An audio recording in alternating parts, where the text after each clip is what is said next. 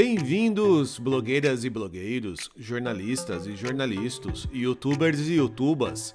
Eu sou o Edson do blog Ligado em Viagem. E eu sou a Lívia do blog Malas Pra Que Te Quero. E você está ouvindo A Vida Secreta dos Blogs. O podcast que te ensina todas as siglas, igual o seu BFF, que manda o PPRT, pede SDV e te dá RT, mas nunca te empresta o PSP. Olá, pessoal! Bem-vindos de volta ao nosso podcast. Fala, galera! Começando o nosso episódio de número 40, Lívia. Pois é, quarentamos! Quanta coisa já rolou, né? Muita coisa, muita coisa. Mas você sabe que o tema de hoje, e já indo direto para o tema de hoje, é um que nos pedem desde o início do podcast. E apesar da gente já ter abordado esse assunto algumas vezes em outros episódios, a gente nunca conseguiu dedicar um episódio inteiro a ele. Pois é, verdade. E eu vou até mandar um beijo para duas pessoas que eu me lembro de terem pedido esse tema há muito tempo atrás, que foram a Lívia Guiar, do blog Eu Sou à Toa, e a Natália, do blog Destino Provence. Chegamos agora, finalmente. Maravilha. Demorou, viu, pessoal? Mas chegou. A gente precisa admitir também que nós resolvemos trazer o tema de hoje por mais um motivo. Na última semana, o Google fez um anúncio sobre as páginas AMP ou AMP que confundiu muita gente. Pois é, teve gente perguntando se essas páginas vão deixar de existir ou se deixarão de ser importantes para o SEO. Pa, pa, pa, para aí, Lívia, vamos fazer um suspense, nada de spoiler. A gente tá muito engraçadinho hoje, peraí. Não, só meu tímpano perfurou, mas eu acho que é legal. vai lá. No episódio de hoje, nós vamos contar tudinho sobre este assunto, desde a sua criação, passando pelas vantagens e desvantagens e responderemos com certeza esta questão sobre o futuro das páginas AMP. Combinado então, mas deixa antes eu só deixar um beijo pro pessoal dos blogs Mikix, Viajoteca e Mochilas e Malinhas que estão sempre ligados no podcast e nos mandaram comentários pelo Instagram recentemente. Fica o nosso agradecimento pelo carinho e o convite para quem mais estiver nos ouvindo passar por lá e nos seguir em todas as redes. Muito bom. Mas então, vamos começar o papo do começo. Lívia, como que surgiu esse tal de AMP? Bem, a criação do AMP se deu no contexto da migração dos usuários para os dispositivos móveis e com o consequente foco das plataformas de busca neste ambiente, né? Então, juntamente com iniciativas como o Mobile First, esse projeto faz parte de um esforço do Google em entender melhor esse tipo de busca e oferecer uma melhor experiência para o usuário. E é claro que ao estudar esse contexto de uso, o Google chegou na mesma conclusão que nós tanto insistimos aqui neste podcast.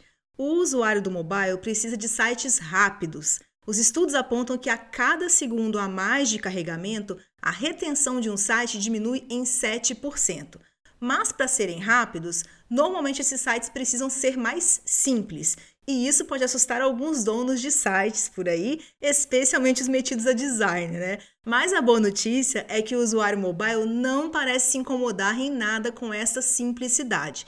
Então, essa é aquela situação que uh, em inglês a gente chama de no-brainer, né? É, você não precisa nem pensar para chegar à melhor solução. O usuário quer algo que demanda simplicidade de layout e funcionalidades. E este mesmo usuário está completamente disposto a conviver com essa simplicidade. Então, a solução é muito simples: criar sites limpos, leves e descomplicados. É, mas é simples para quem está criando um site novo, né? Porque quando você já tem um site, né, um site já existente, todo complexo e cheio de funcionalidades, ouvir esse tipo de indicação dá até uma palpitação aqui no coração, viu? é, justamente. Era o que eu ia dizer, na verdade, né? Para quem quer criar um site novo, as coisas ficaram bem mais simples. Mas não dá para a gente, nem para o Google, esperar que todos os donos de site consigam alterar seus layouts e estruturas da noite para o dia. E foi justamente pela previsão dessa demanda que surgiu a ideia do AMP. O Google queria facilitar ou mesmo estimular né, essa transição entre um site mais complexo e um site mais simples. Então, em 2016, ele lançou uma iniciativa de código aberto que se propunha a utilizar arquivos HTML simplificados para criar versões mais rápidas das páginas web a serem exibidas em dispositivos móveis. A esse projeto, né, eles deram o nome de Accelerated Mobile Pages, ou em português, AMP, tá? Vamos falar a sigla. Foca na sigla em português. Então, mas a, a, gente pode falar AMP também, não é? Sim, sim. É. Em inglês eles usam muito mais o, o AMP, né? Mas em português alguns de nós acabamos acostumando a ler as letras separadas. Então tem as duas versões. Pode falar AMP ou AMP, que você será entendido. E só para frisar, que eu posso ter esquecido antes, lembre-se que estamos falando de mobile. Então todo esse projeto e tudo que nós vamos tratar neste episódio diz respeito a essa versão dos sites. Tá, legal. Mas é, agora que já ficou claro de onde surgiu a ideia e, e qual que era o objetivo do projeto AMP, você consegue explicar para a gente como ele funciona na prática? O que, que ele altera nas páginas? Consigo. Ah, você quer que eu explique mesmo? Achei que só queria saber se eu consigo. tô falando, uau, tô falando que a gente tá muito engraçadinho hoje. Então, então vamos lá. Eu vou tentar deixar de lado os termos técnicos desnecessários aí para facilitar ao máximo o entendimento, porque eu quero dar para vocês uma visualização bem concreta do que acontece neste processo. Então, como nós já falamos, quando o Google estava pensando nesse projeto, a intenção era ajudar os sites a melhorar sua performance, a sua velocidade, né, como muitos falam. E quando a gente fala de performance de sites, 99% das vezes vamos nos debruçar sobre duas coisas. De um lado está a quantidade de elementos e arquivos que precisam ser carregados para a página ser exibida. De outro, o tempo de respostas do servidor em que estes arquivos estão hospedados. E aqui eu quero frisar o quanto essas duas coisas são importantes, né? Fazer um site muito simples, porém hospedado em um servidor lento ou distante da sua audiência, pode não resolver o seu problema de performance. E o contrário também é verdade. Escolher o melhor provedor de hospedagem nunca vai ser garantia de boa performance, especialmente para um site que depende de muitos arquivos ou não tem seus elementos otimizados. Não foi coincidência, então, o Google ter escolhido atacar na sua iniciativa né, exatamente essas duas frentes. Ou seja, no projeto AMP, o Google se propôs a oferecer uma maneira de simplificação instantânea das páginas e uma opção de hospedagem mais rápida. A simplificação se dá no nível do código dos sites, tá? Explicando de maneira bem resumida, uma vez configurado o AMP em um site, o Google passa a gerar uma versão simplificada de suas páginas. É claro que isso não afeta o conteúdo, ninguém vai mexer no seu texto ou coisa do gênero. O que vai mudar essencialmente é o layout e os elementos mais complexos. E apesar de tecnicamente a gente falar que o Google simplifica ou despe né, as páginas, eu acho mais fácil de compreender da seguinte forma: o Google definiu lá um layout simplão e padrão e ele pega o conteúdo de sua página e exibe neste layout. Tá, e a questão do layout eu entendi. E, e essa tal opção de hospedagem mais rápida? Como que, que isso aconteceu dentro do projeto AMP para atender toda essa demanda e todos os blogs e sites existentes? Então, essa é uma parte interessante do AMP que mesmo quem já usa a tecnologia pode não estar ciente, já que essa é uma ação menos visível que a mudança de layout, né? Mas vamos lá. Nós já entendemos que uma vez implementado o AMP, o Google gera uma versão mais simples da sua página. A partir daí, essa versão fica gravada nos servidores do próprio Google, ou seja, quando um usuário mobile encontrar o seu link no Google e clicar, ele vai requisitar aquele conteúdo dos servidores Google e não do seu provedor original. E aí, só o fato de ser um agente a menos envolvido nessa conexão já representaria um ganho de performance interessante. Mas se somarmos a isso o fato de que o Google é uma empresa gigante com tecnologia e servidores dedicados exclusivamente a esse projeto ali, claro que o seu site tem o potencial de carregar muito mais rápido assim do que passando pelo processo de requisição de conteúdo nos servidores de uma empresa de hospedagem externa, né? E eu preciso sempre reforçar aqui o quanto a questão da performance é importante para um site. Como a gente já comentou ali na nossa introdução, os estudos apontam que a cada um segundo a mais de carregamento, a retenção de um site diminui em 7%. Mas não para por aí. Já está mais que comprovado que, mesmo aqueles usuários mais resilientes que esperam um site lento carregar, eles costumam já não estar mais tão dispostos a adquirir produtos por ali. Ou seja, um site lento perde usuários a cada segundo, e mesmo entre aqueles que conseguem segurar, ele também perde conversão. Então, eu acho que não tem muita discussão nessa conclusão de que o ideal é buscar um nível alto de performance. E nesse ponto, o AMP é um aliado. Lembrando sempre, né, gente, que estamos falando aqui da versão mobile. Então, recapitulando, ao adotar o AMP, seu site passa a ter indexadas no Google duas versões de todas as páginas selecionadas para tal. O visual da sua versão desktop, bem como o processo de requisição dessa junto ao provedor de hospedagem, permanecem inalterados. Apenas a versão AMP estará hospedada no Google e será exibida para usuários de dispositivos móveis. Você comentou então que a versão mobile, né, essa versão AMP do meu post, ela é copiada para um servidor, né, para hospedagem no próprio Google. E eu imagino que isso não, deva ficar só em um servidor, ele deve, ter, deve ser replicado em alguns sites de hospedagem que o Google tem espalhado aí pelo mundo. É, eu falei muito no singular, né? Mas é um jeito de simplificar. Mas é isso, são os servidores do Google que envolvem, inclusive, a nuvem, na verdade. É isso Não, mesmo. Sim, sim. E até mesmo por isso, como que fica a questão da atualização desse meu post? Porque quando eu atualizo um post no meu servidor, na minha hospedagem, é um, uma hospedagem única, né? Ou no caso de alguém tiver alguma replicação, vai ser naqueles números de servidores que aquele bloco tem. Imagine que 90, mais de 90% aí seja apenas um. É, mas como fica na questão do, da versão AMP do meu post? É, já foi calculado esse tempo de atualização, de replicação, no caso de eu mudar o, a minha publicação? Eu acho que essa é uma pergunta que muita gente vai ter. Por você falar que tem uma cópia do, do meu post e, e muita gente vai lá, altera e tal.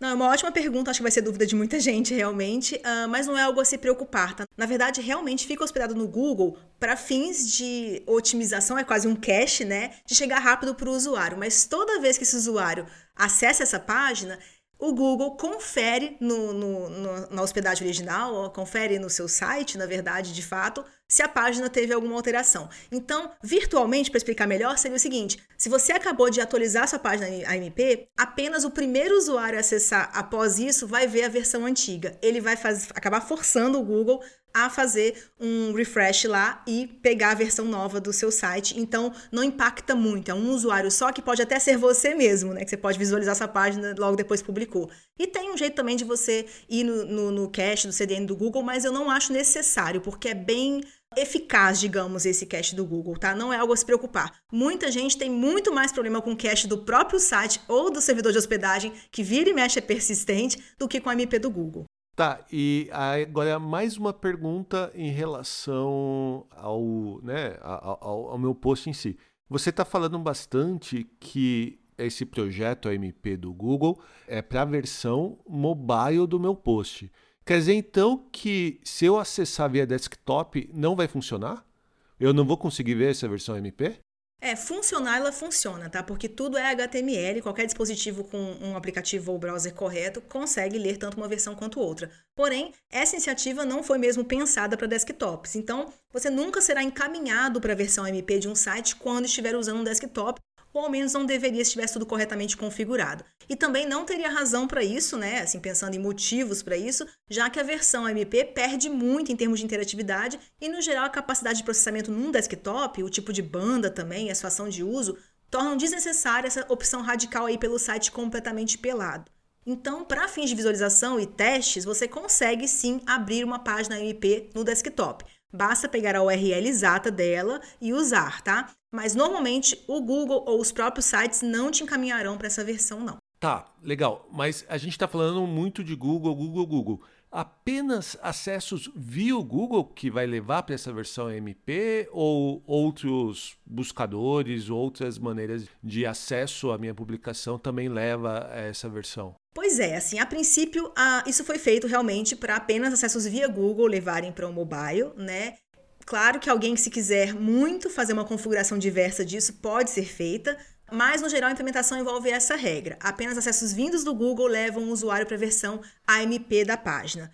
Você chegou a perguntar ali sobre outros buscadores, e tem buscadores que entraram no projeto, a MP adotaram isso, mas aí eles hospedam essas páginas em seus próprios servidores, tal como o Google faz no seu, né? Um buscador não usa do outro. Mas também tem buscadores que acessam sim, tá? Mas no contexto Brasil, que é a esmagadora maioria Google, é do Google que vem esse acesso, e para diferenciar, e que acho que foi sua pergunta também, de outros acessos do site, que vem de, de redes sociais, que vem diretamente, vem de dentro do site. Então, vale lembrar que continua a versão normal, valendo para acessos que não são via Google ou não são via mobile, como eu falei, né? E também outra coisa importante a gente citar aqui é que uma vez dentro do site, caso esse visitante clique em algum link interno, ele vai ser encaminhado para a versão original também. Que no caso de um site responsivo é uma versão mobile, claro. Mas eu gosto de destacar isso porque o foco do MP é realmente fazer a transição mais rápida possível entre o Google e o seu site. Daí, uma vez dentro do site, o usuário pode navegar normalmente no seu layout a partir da segunda página visitada. Tá, interessante. Isso aí eu não sabia. Eu pensei que se você entrava-se na versão AMP, AMP ficava, do seu né? post, ele ficava isso para os posts seguintes que você passeasse lá dentro. É, não seria algo difícil de implementar, mas não é necessário e, e como eu falei, a, a ideia é realmente ficar rápida a SERP. É isso que o Google tem o objetivo, né? Depois você se vira com a sua conversão e seu site dentro e tudo mais. Tá, interessante. E já deu para entender então que o foco do MP é realmente melhorar a performance, né? A velocidade e o carregamento das nossas páginas, né? Das páginas exibidas aí nos resultados do Google. E eu imagino que muitas pessoas que estão aí ouvindo a gente devem estar tá achando isso uma ideia maravilhosa, né? Uhum. Mas você diria que todo site pode ou deve usar o MP ou existe alguma contraindicação? Pois é, assim, existem coisas a se considerar sim, tá? A primeira de todas é se o seu site precisa deste recurso. Se as suas páginas têm uma boa performance e conseguem apresentar sua versão mobile para o visitante com um tempo de carregamento tão baixo quanto uma versão AMP, não há motivo para você fazer essa configuração. Mas eu também tenho que informar que esses são casos muito raros. Tá? Uh, só para os nossos ouvintes terem uma ideia, uma página MP costuma alcançar no PageSpeed Insights uma nota de performance acima de 90, muitas vezes chegando perto de 100. E nós sabemos que essa não é uma nota fácil de se conseguir com um layout mais complexo, especialmente com o uso de temas prontos de WordPress que raramente são pensados com foco em performance. Ou seja, né, para a esmagadora maioria dos blogs, a versão AMP seria sem dúvida mais rápida que a sua versão original. Uma coisa interessante, até Lívia, te interrompendo um pouco, que eu acho que quando uh, o dono do site, se ele quiser, ele pode fazer um teste no PageSpeed Insights, do, do link, né, do URL normal do seu post, da sua publicação, e o PageSpeed Insights ele vai detectar automaticamente se tem uma versão AMP daquela URL. Então você consegue abrir numa segunda aba ou mesmo fazer um refresh e fazer um teste com essa versão AMP e até comparar os dois resultados. Uhum. Então, às vezes, na, na, sua versão normal dá lá 40, né? A nota 40, você vai reparar que na versão AMP vai estar muito mais próximo de 100, né? Sim, quando a página já possui a versão MP configurada, o PageSpeed Insights realmente detecta essa versão e você tem a oportunidade de comparar ali, né? Mas para quem não tem ainda isso instalado, vale saber esses números prováveis que a gente está comentando. E só para aproveitar e dar um exemplo concreto, enquanto você estava fazendo aí seu comentário, eu abri aqui o PageSpeed Insights e testei uma URL de um site de um cliente que tem a MP instalado. É um site antigo com tema antigo, então o resultado para a página mobile na versão original desse site é de 12 pontos no PageSpeed Insights. Já a versão AMP atinge 94 pontos. Só para dar uma noção aí do salto de performance que é possível, porque podia alguém ouvir a gente achar que está falando que é melhora de 80 para 84, né? E não é, melhora de 12 para 94 em vários casos, tá? Porém, Além dessa possibilidade clara de ganho de performance, cada dono de site precisa pesar também nessa decisão sobre ter ou não o AMP as desvantagens do seu uso, né? Tá, mas assim, o, o ganho que você falou é enorme, é, é realmente algo assim que é, impressiona. Mas quais seriam essas desvantagens? É, como a gente comentou, essa versão simplificada do site, ela despe né, o layout por completo. Então, se for utilizada a configuração padrão de AMP do Google, o site fica sem várias coisas que a gente está acostumado, como por exemplo o menu de navegação, né? fica sem o campo de buscas que a maioria dos sites possui, perde alguns widgets de afiliados também e mesmo alguns botões com call to action do site. Ou seja, as páginas podem ficar sem vários itens que o criador do site provavelmente considera imprescindíveis para uma conversão ou para navegação pelo site. Claro que é possível manter alguns desses recursos numa versão AMP se a implementação for feita direto no código do site ou através de plugins que permitem customizações. Este não é o caso do plugin oficial do Google e também é importante ter em mente que cada elemento mantido na página acarreta necessariamente perda de performance. Então, eu gosto de lembrar que é sempre uma questão de colocar na balança. Vale a pena ter o MP se você fizer tantas concessões ali de layout que o farão ficar no nível de performance da sua versão original? Também temos que pesar o fato de que o usuário entra pelo Google através de uma página MP, mas nos cliques seguintes voltará para a versão normal do site. Se as suas páginas estiverem bem recheadas de links internos, como a gente sempre comenta por aqui, aumenta bastante as chances do usuário cair numa segunda página e nela sim ser impactado pelos seus CTAs ali, né, seus banners de venda, etc. Então, eu sempre acho importantíssimo ao implementar o MP que o dono do site faça um acompanhamento bem próximo ali dos resultados. É, após algumas semanas, você já consegue concluir se as suas vendas aumentaram ou diminuíram, uh, se houve impacto no número de páginas por sessão e coisas do tipo. E eu também quero lembrar algo que a gente já explicou com bastante detalhe nos nossos episódios de número 2 e número 23 sobre Page Speed e Call Web Vitals. A performance de um site ela é importante, mas o usuário está acostumado a certos padrões, o que significa dizer que um site que carrega em mais de 3 segundos, ele está sob risco, mas aqueles que carregam em 3 segundos, ou em 2 segundos, ou em 1 segundo, são recebidos de maneira muito semelhante pelos usuários. Então eu quero frisar isso porque o alerta deve estar aceso para os donos de sites lentos, mas não existe aqui uma competição sem limites pela página mais rápida, né? O usuário não fica visitando um site em seguida do outro e comparando as velocidades no nível de centésimos de segundo para depois decidir para qual site voltar com base nisso. Então, se o seu site está dentro desse limite ali dos 3 segundos, tá tudo bem, tá? E nem o usuário nem o Google vão te classificar de maneira pior porque tem um site concorrente que carrega meio segundo mais rápido. Então, eu gosto que as pessoas avaliem a questão de performance com a seriedade que ela merece, mas sem desespero. E na minha opinião pessoal, o AMP ele deve ser considerado para esses casos de lentidão mais perigosa, que podem estar realmente prejudicando o resultado.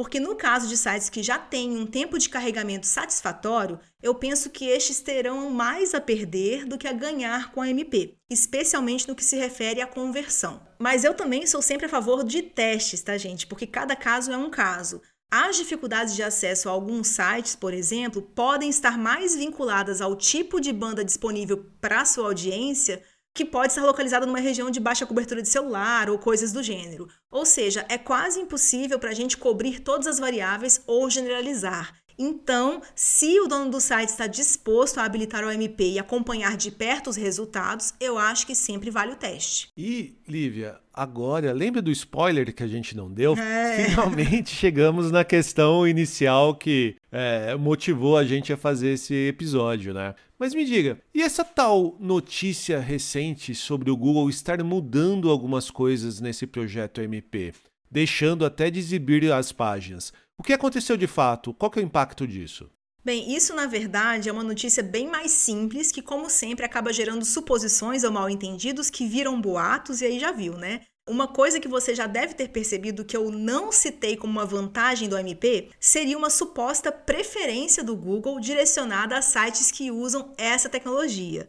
Isso sempre foi um boato presente na nossa área de que o Google daria prioridade nas SERPs a sites que utilizassem o AMP. E isso nunca foi verdade. O que o Google sempre disse é que ele caminharia com o passar dos anos na direção de não exibir resultados de páginas muito lentas. Ou seja, o Google queria estimular a todos a focar na performance dos sites. E o MP surgiu inclusive para ajudar na implementação desse tipo de melhoria. Mas o Google nunca diferenciou entre sites com e sem AMP na hora de ranqueá-los.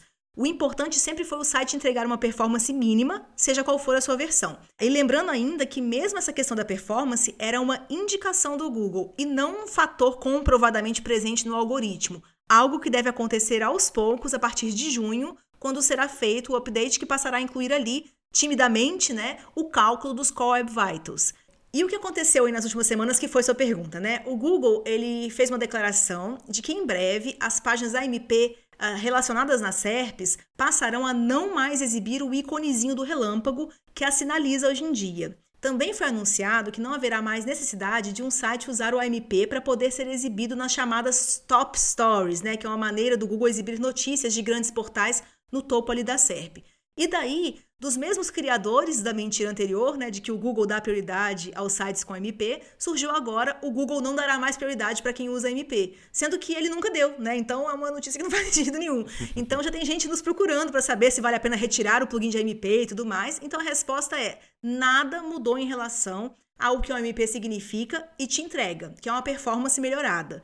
Tudo que havia de ser considerado no passado permanece igual e por isso mesmo já foi citado no nosso episódio, tá bom? Tá, tá bom. Assim, eu acho que muita gente chegou aqui ouvindo tudo que a gente conversou e deve ter colocado na balança se pretende ou não implementar o MP, né?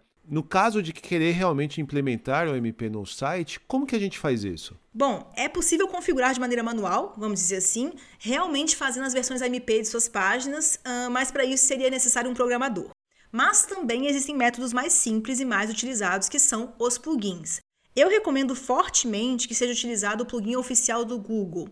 Vamos até deixar o link para ele né, na página desse episódio, tá? Porque por mais que outros plugins te permitam mais configurações, eles no final, em certa medida, estão te enganando, te dando a sensação de estar publicando a versão MP das páginas, sendo que ao te deixar manter elementos ali, como o menu, a caixa de busca e outros mais, estão na verdade mantendo sua página com performance baixa. Além disso, é super comum esses plugins darem pau, ficarem desatualizados ou mesmo alterarem coisas no seu site das quais você não tem 100% de clareza. Mais uma dica na implementação e que eu já citei há pouco é mensure. É muito comum as pessoas pedirem para a gente configurar o MP e voltarem três meses depois dizendo que estão com a impressão né, de que está prejudicando a conversão, mas sem certeza, mais e se, mais se não. Então, gente, anotem a data de implementação do MP, acompanhem os acessos diariamente, acompanhem as conversões, ao menos semanalmente.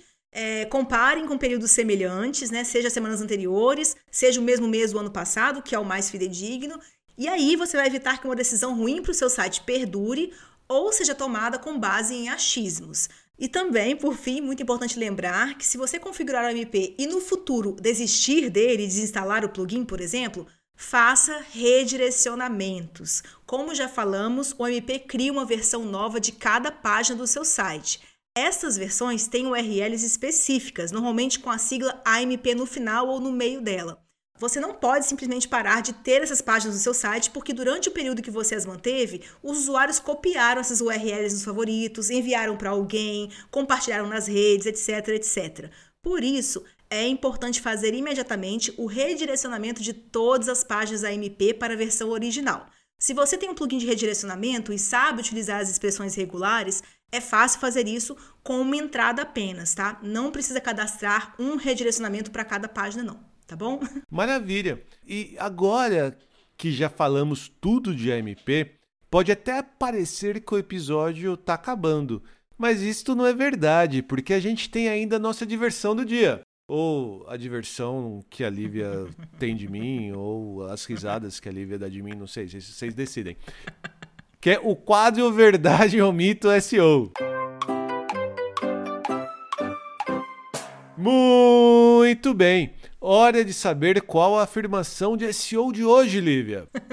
Olha só, questão de ordem, que antes de falar da afirmação, eu queria só comentar que a diversão do dia é do Edson, que ele adora falar esse muito bem, tá? Só vocês saberem. É a hora que ele se diverte nesse episódio.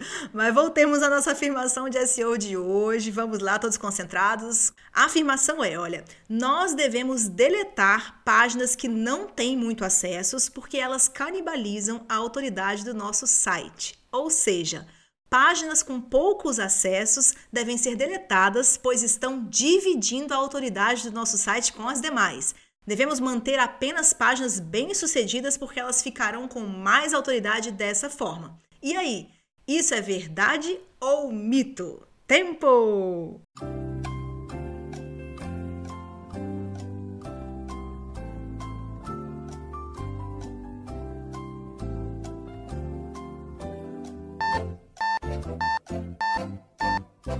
Eu sei que você quer a sua opinião, Edson. O que, que, você acha dessa afirmação? É, eu acho que é mito. Vou, vou ser muito. Isso é chute? Isso é um chute? Não, isso é mito. Na verdade, eu acho que a autoridade de uma página do, do no nosso blog acaba não interferindo na autoridade de, de outra página do blog. Ou sim, ou não. Certíssimo, estou orgulhosíssima. Você está realmente ouvindo o que estou falando aqui todos esses minutos, todos esses dias. Uh, esse é um mito, mas eu trouxe ele porque é um mito muito difundido. Eu ouço isso de muita gente que sempre fala que aprendeu isso em algum curso de SEO. E eu tive até dificuldade de formular essa frase e ler ela a sério, porque é um monte de coisa inventada, tá? Então, ela parte ali de um pressuposto que não é real, que é a autoridade de um site, né? Como se o Google formasse esse tipo de número e atribuísse aos sites e tomasse decisões a partir dele.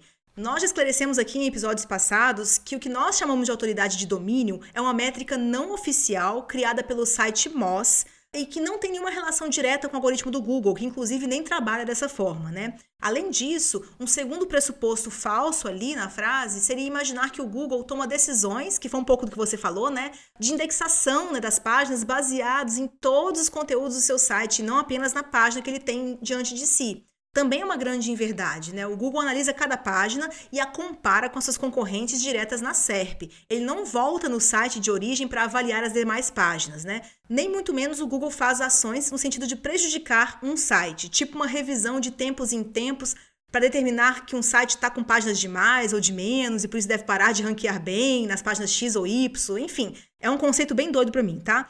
O máximo que uma ação de deletar páginas do site pode te render de benefício é uma limpeza no servidor, e se feita em grande escala, pode ter impacto positivo na performance do seu site, por exemplo. Mas em termos de SEO, de análise do Google e ranqueamento, não tem qualquer impacto. E só para vocês ficarem tranquilos, eu vou deixar na página desse episódio o link para a declaração mais recente do Google a esse respeito, tá? Eles já negaram essa teoria conspiratória várias vezes, mas eu vou deixar o link para a mais recente, tá? É, e se você está se perguntando aí, mas por que, que um curso profissional de SEO teria mentido para mim? Eu acho que vale lembrar duas coisas. Primeiro, que os seres humanos erram, né, gente? Eles também podem ter sido inocentes ao acreditar em algo sem checar. Mas, em segundo lugar, eu quero deixar uma reflexão que vale para sempre. E para todos os nossos quadros Verdade ou Mito SEO, tá? Quem lucra quando um blogueiro ou dono de site fica assustado? Se a influenciadora famosinha te convence que o chá com gosto de chuchu faz bem para a saúde, quem lucra com isso? Né? Se o cara do Polishop te convence que ele tem a melhor solução para picar cebola sem arder os olhos, quem lucra, né? E se o profissional de SEO te convence que o seu site precisa de diversas ações técnicas, quem lucra também com isso? Fora o tanto de gente por aí que dá notícia errada só para ter algo diferente e, entre aspas, né, revolucionário para falar. Enfim, como tudo na vida, vale sempre pedir uma segunda opinião antes de se preocupar demais com alguma coisa ou antes de comprar alguma coisa.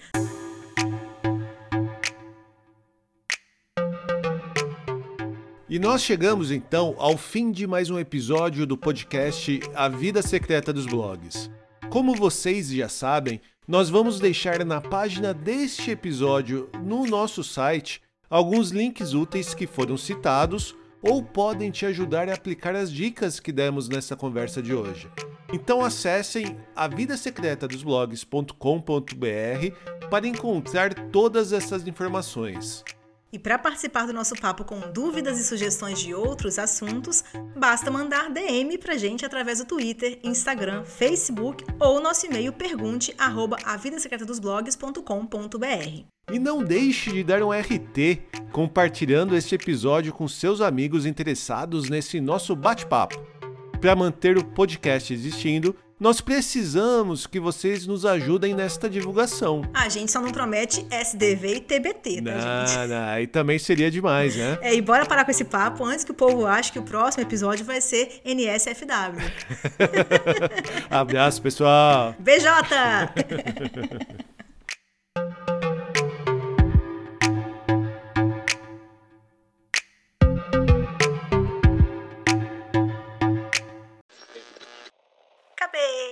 Agora que eu vi que eu esqueci de fazer uma piada. Nossa, senti uma tristeza nessa voz, era tão boa assim.